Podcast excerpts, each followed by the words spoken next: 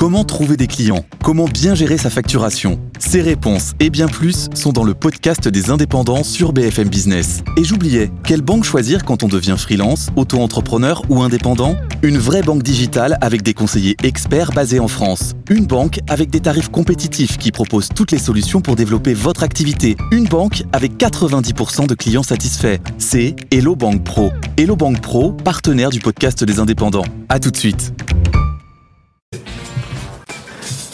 Waouh, quel mois de janvier, hein Et puis ça continue en février. Mais allez, je vais donner juste les performances du mois de janvier 9,4% pour le CAC, l'Eurostock 50, 9,75%, le S&P 500, 6,2%, le Nasdaq 11% depuis euh, aujourd'hui. Il est quasiment à 16%. C'est même le meilleur démarrage d'année depuis 2001, année quand même de triste mémoire.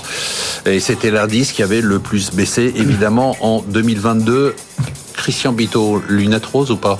Attention, attention, oui, euh, optimiste, mais, mais attention à court terme tout de même, parce que ah. j'ai regardé depuis 30 ans, il n'y a eu ah. que 5 fois où sur un espace d'à peu près un ou deux mois, le CAC 40 ou l'Eurostock, c'est-à-dire nos actions européennes et françaises, ont réussi à faire mieux que la référence qui est tout de même le S&P 500. Je laisse de côté le, le, le Nasdaq parce que c'est assez spécial, ce sont les valeurs technologiques très sensibles au taux d'intérêt.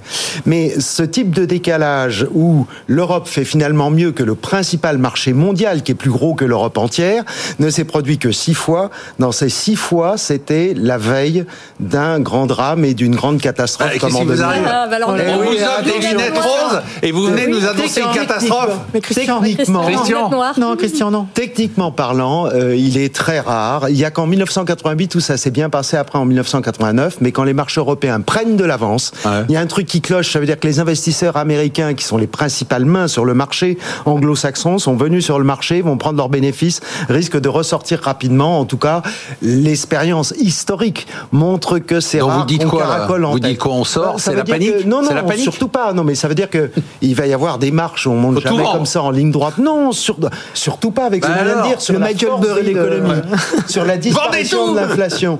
Non, ça veut dire qu'il faut peut-être pas on reverra Attendez, les allocations si Christian Bito aujourd'hui. N'est pas super optimiste. Moi, je vends tout, je balance je vais faire je balance simple, tout. On le voit.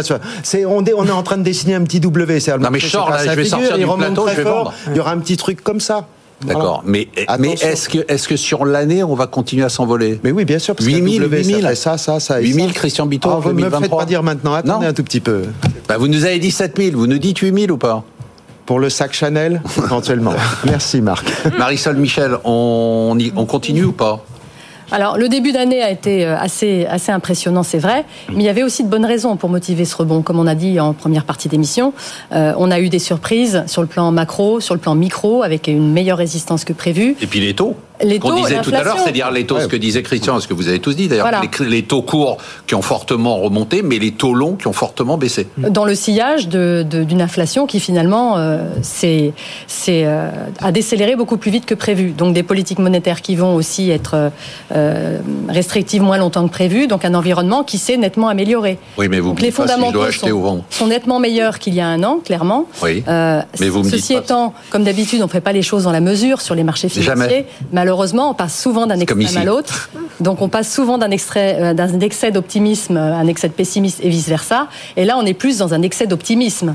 Euh, excès, un, début de, marché, enfin un début d'année extrêmement euh, flamboyant. Donc excès. Donc il faut garder du cash, il faut garder du cash pour tabler sur une petite correction à court terme et pouvoir se réinvestir dans de meilleurs niveaux euh, là, le marché, il est quand même un peu suracheté. Donc, on est prudent à court terme, mais constructif à moyen terme. mais là, c'est vous essayez de m'embrouiller là. Non, non, du tout. Non, euh, prudent. Pour moi, ça veut rien dire. C'est-à-dire là, est-ce qu'on va baisser de 10 c'est ça que vous dites Non, pas je pense pas. Je ne pense pas qu'on baisse de 10%. Donc, euh, je pense qu'on va, on va se replier. Donc, grosso modo, on est à 7150 sur le CAC. Moi, ce que j'aimerais, c'est qu'on vienne retoucher les moyennes mobiles. Par exemple, à 50 jours, elle est à, 6008. Donc, déjà, ça serait un premier niveau. Et si on la cassait, on pourrait accélérer les, réinvestissements.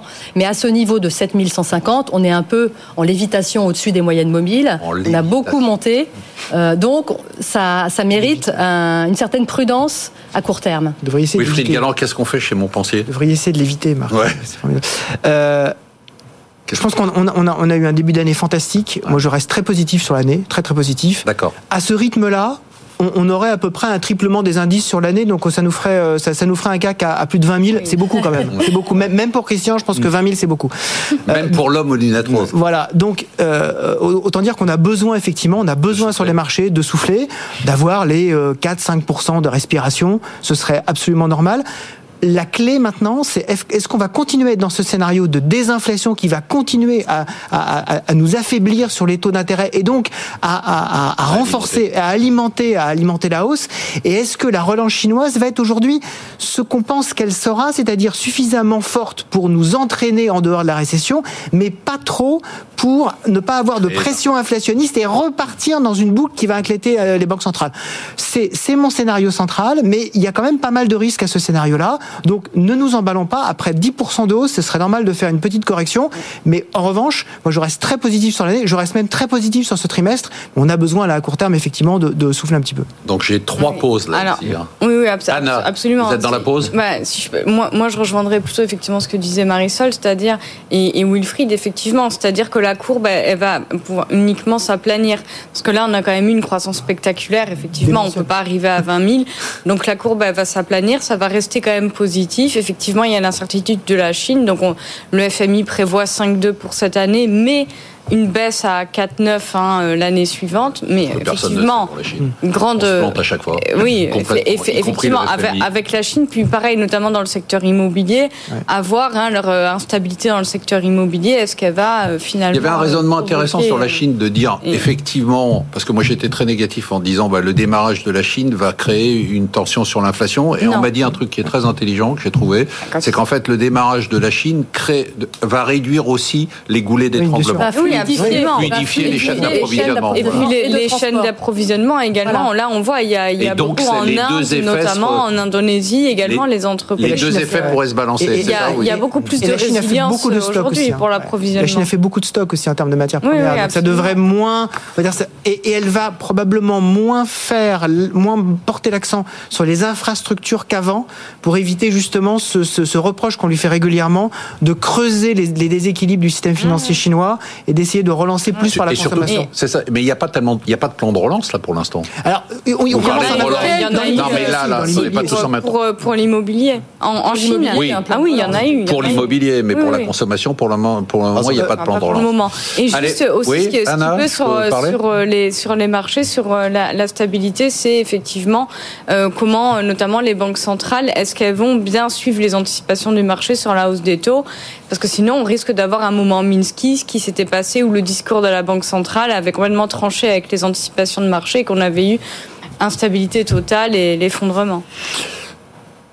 J'ai entendu effondrement. Pas l'effondrement. Pas l'effondrement. Arrêtez, Anna, arrêtez. Pas, pas de moment non, soyez, soyez sympa. Qu'est-ce que je vous ai fait On avait une bonne ambiance. On était bien. Hein. Je trouve que c'était sympa. Et puis d'un coup, la première partie, ah, je suis sorti de là, j'étais boosté à mort. Là, les trois disent bon, c'est la pause. J'entends effondrement d'un an. Non, ça va pas du tout. Allez, on reprend, on va réenregistrer la deuxième partie.